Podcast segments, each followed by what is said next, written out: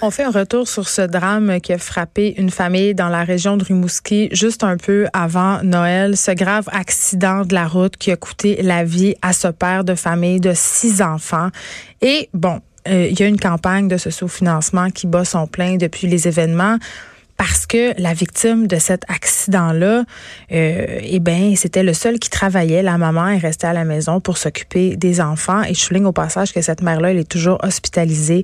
Elle a subi d'importantes blessures. On parlait lundi à une amie de la famille qui nous expliquait à quel point ça allait être un défi pour cette famille de se relever de cet accident-là, de cette tragédie-là, et que peut-être l'argent amassé via cette campagne de financement-là, on est rendu à 110 000 dollars pour le moment, euh, allait venir aider la famille à plein niveau. Et le vraiment, euh, cet ami-là de la famille, pompier, euh, dans la région de Rimouski, a vraiment promis, et ce sera vraiment fait, selon lui, cet argent-là ira directement aux enfants. C'est vraiment de l'argent qui va être ramassé pour les enfants victimes, parce que ce sont des victimes de ce drame-là.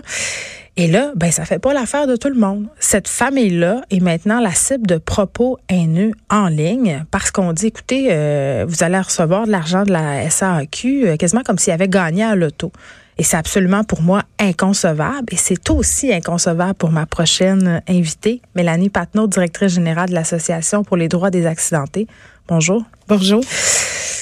Vous avez décidé de vous prononcer sur ce qu'on a vu passer récemment sur les médias sociaux, ces messages haineux-là qui ont été envoyés à la famille en lien avec cette campagne de financement sur GoFundMe. Pourquoi, euh, je veux dire, dans ma tête, Madame Patnaud, c'est inconcevable qu'on puisse trouver ça une mauvaise chose que d'amasser de l'argent pour une famille en deuil. Six enfants quand même qui se ramassent pas de père, un seul revenu familial. Tu on peut soupçonner qu'il y a de l'assurance vie impliquée là-dedans, des indemnités, mais quand même.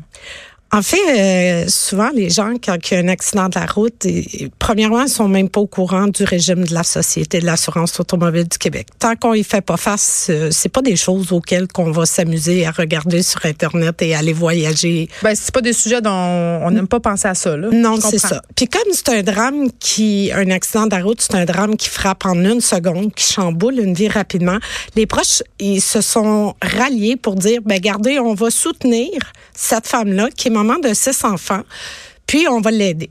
Ce qui est arrivé dans toute l'histoire, ce que je crois et pourquoi qu'on s'est prononcé, c'est le fait que la personne qui a mis en ligne ce, ce GoFundMe-là, en fait, elle, elle a parti ça à 10 000 juste par bonne volonté, puis elle pensait vraiment pas qu'il était pour avoir vraiment une publication qui était pour se faire tout alentour de ce gros fond de là Oui, parce qu'on sait pas là, ces enfants-là, on sait, on sait rien à ce stade. Est-ce qu'on, eh, ce père-là, son assurance vie, on sait pas c'est combien. Je veux dire, puis il y avait des études. J'étais allée voir un peu parce que je me disais bon, ok. Combien ça coûte élever un enfant jusqu'à sa majorité? C'est, ça peut jouer beaucoup, mais ça peut aller jusqu'à 250 000 par enfant. Ça, ça fait 1,5 million de dollars. Effectivement. Est-ce que la mère, elle avait une maison? C'est une autre chose. Est-ce que la maison est au nom du père? Maintenant, il va falloir Le prêt Et voilà, il va falloir un notaire. Tu sais, tout ça tourne alentour de ça. Mais à la base, ce que je trouve triste dans tout ça, c'est que pendant que ces gens-là vivent le drame, que des gens alentour de cœur se rallient puis dire on va aider ces gens-là. Oui, toute la communauté s'est réunie, les pompiers, l'épicerie du coin, je veux dire, je peux pas croire. Que ces personnes-là sont pas capables de faire preuve de, compassion. Moi, ça me jette à terre. Ben, en fait, c'est ceux qui savent que le régime de l'assurance automobile du Québec est là, pensent que c'est une assurance qui va tout donner. Il faut se rappeler que c'est une assurance. Donc, Comment ça marche? En fait, euh, premièrement, la maman, euh, dans, dans des cas comme celui de Rimouski, la SAC intervient assez rapidement. En, à l'intérieur d'une semaine, il y a un agent qui va se présenter à l'hôpital, puis qui va aller leur expliquer ce à quoi ils ont droit. Dans ce cas-ci, par contre, quelqu'un qui a un accident banal sur la route n'aura pas profit de ça.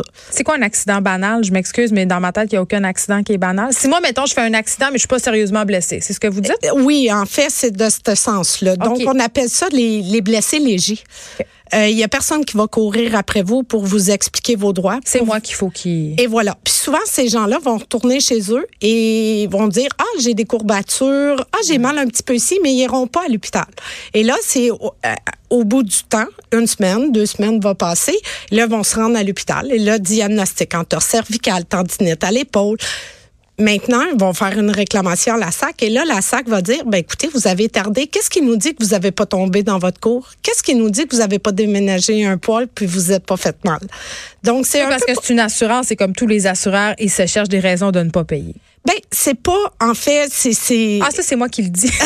c'est pas vous. En fait, c'est pas de pas payer. Je dirais plus, c'est la gestion du risque. Mm-hmm. et, si on refuse, est-ce que l'accidenté va contester et maintenant, combien de temps ça va durer? Donc, nous, oui, on des suggère. Fois, des gens par découragement. Et voilà, c'est ça. Nous, on suggère, dans les premiers 48 heures, de se rendre à l'hôpital. Donc, même si le diagnostic est banal, entorse cervico-dorso-lombaire, ben, ça fera ta preuve. Et voilà. OK.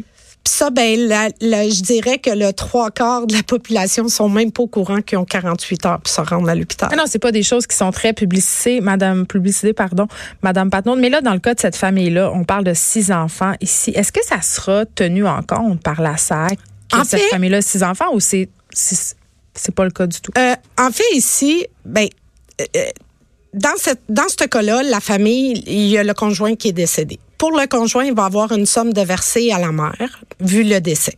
Ensuite, les enfants recevront ce qu'on appelle un montant forfaitaire basé sur l'âge. Donc, euh, pour, mettons, l'enfant deux ans, il y a un montant d'attribué et tout ça, ça varie jusqu'à l'âge. calcule combien ça va coûter euh, le rendre à l'âge adulte? En fait, c'est un montant euh, qui est déjà préétabli. Là, qui... on se parlait de montant, c'est combien dans le fond? Vous le savez-vous? Euh, ben, ça peut jouer, ça, ça part à 56 000, si je me trompe pas, je me garde une réserve, puis ça va jusqu'à 33 000. C'est pour ça donner une idée, mais ça Puis c'est du plus jeune au plus vieil. Ça remplace pas un père, 33 000 ben, En fait, peu importe le montant, même le GoFundMe, le 110 000, est-ce que ça va ramener le père? Est-ce que ça va penser les blessures collatérales? Je crois mm. pas. Mais on sait que par-dessus un drame, souvent, quand s'ajoutent les problèmes financiers, ça peut... Euh, vraiment euh, rendre la guérison psychologique plus difficile? Ben oui, puis deuxièmement, ce que ça va permettre à la mère, c'est justement, c'est d'avoir au moins le temps de pouvoir passer le drame, pouvoir le vivre, parce que mm. là, euh, faut pas oublier qu'il va avoir toutes les étapes du deuil. Là, ça sera pas facile. Puis présentement, elle est pas placée pour les vivre. Elle est à l'hôpital. C'est les grands-parents présentement qui s'occupent des enfants. Ouais. Et encore là, euh, pour les grands-parents, il n'y a aucune somme versée par la SAC. Aucune. Donc, les grands-parents se retrouvent avec les six enfants à charge. Et là là. des campagnes de socio-financement comme ça pour aider les victimes euh, d'accidents de la route, est-ce que c'est quand même, vous envoyez souvent, Madame Patnon? Euh, en fait, on envoie de plus en plus. Je dirais que c'est surtout fait dans le cas, excusez. c'est la saison de la toux. Euh, c'est surtout fait dans le temps. Euh, ben voyons. c'est surtout fait quand il y a des enfants, quand ça touche un décès. On va vous apporter de l'eau. Je suis vraiment désolée. Non, mais c'est normal, c'est parce que ça touche les gens, je comprends. C'est-à-dire, puis c'est facile sur les médias sociaux maintenant d'organiser des campagnes de financement. Et quand ça implique justement, comme vous l'avez dit, des familles, des enfants, c'est clair que notre premier réflexe, moi, la première, tu ne connais même pas, puis tu te demandes qu'est-ce que je pourrais faire pour aider. Puis le temps de l'année, y est pour beaucoup. Parce que c'est à l'approche de rassembleurs, c'est la fête des enfants. Donc là, on se retrouve six enfants, puis de papa, de maman à l'hôpital. C'est vraiment triste, là. C'est, pas une situation qui, est quotidienne, premièrement. Puis.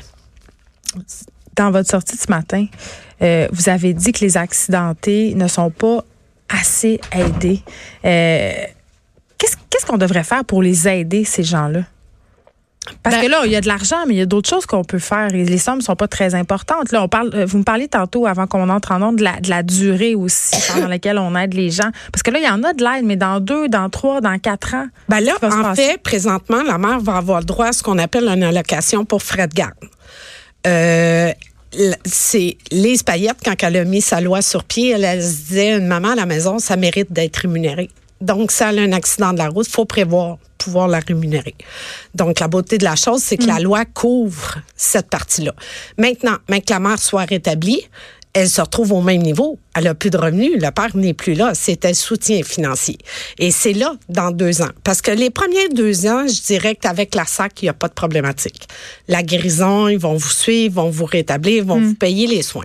Maintenant, où ce que la problématique arrive, c'est qu'à un moment donné, on atteint un plateau de guérison. Ceci dit, c'est qu'il n'y a plus d'évolution souhaitable. Le patient est stable si la jambe plie plus, puis elle a retrouvé seulement 45 de sa mobilité, mais à un moment donné, il n'y en a plus. Même si l'accidenté a besoin de traitement de soutien, il n'y en aura pas. Donc, la SAC dit, OK, on a atteint un plateau, maintenant on coupe. Parce qu'elle sera capable, cette mère-là, d'aller travailler? On ne connaît pas encore les séquelles qu'elle aura des suites de cet accident de la route-là. Mais là, comme le père était le seul support de cette famille-là, on peut se douter qu'elle n'aura pas le choix d'avoir un job. Euh, non, effectivement.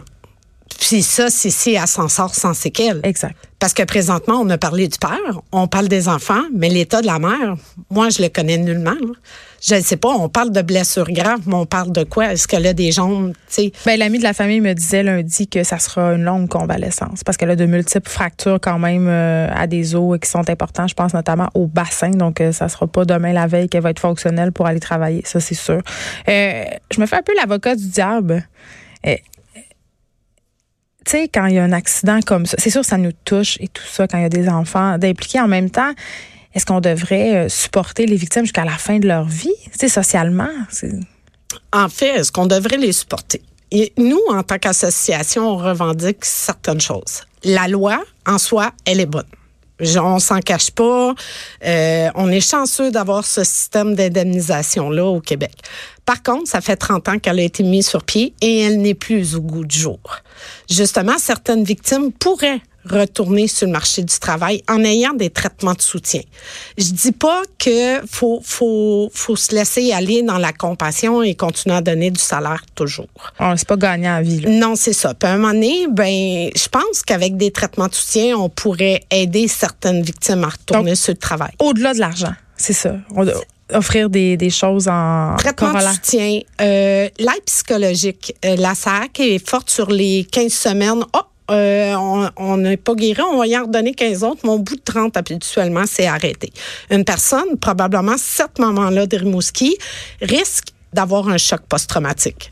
Est-ce qu'un choc post-traumatique passe? Je crois pas. Je pense qu'elle va apprendre à vivre avec. Mais je crois pas qu'en dans 30 séances de psychologie, elle va s'en sortir. Nullement pas. Donc, pas seulement de l'argent, une approche plus globale. Mélanie Patnaud, merci, directrice générale de l'Association pour les droits des accidentés. Et pour vrai, moi, quand je vais passer des commentaires haineux sur les médias sociaux par rapport à cette campagne de financement, je me dis c'est quand même assez dégueulasse d'écœurer une famille comme ça qui vient de perdre un père. Surtout dans le temps des Je veux dire, effectivement. Sérieusement, gardez-vous une petite gêne.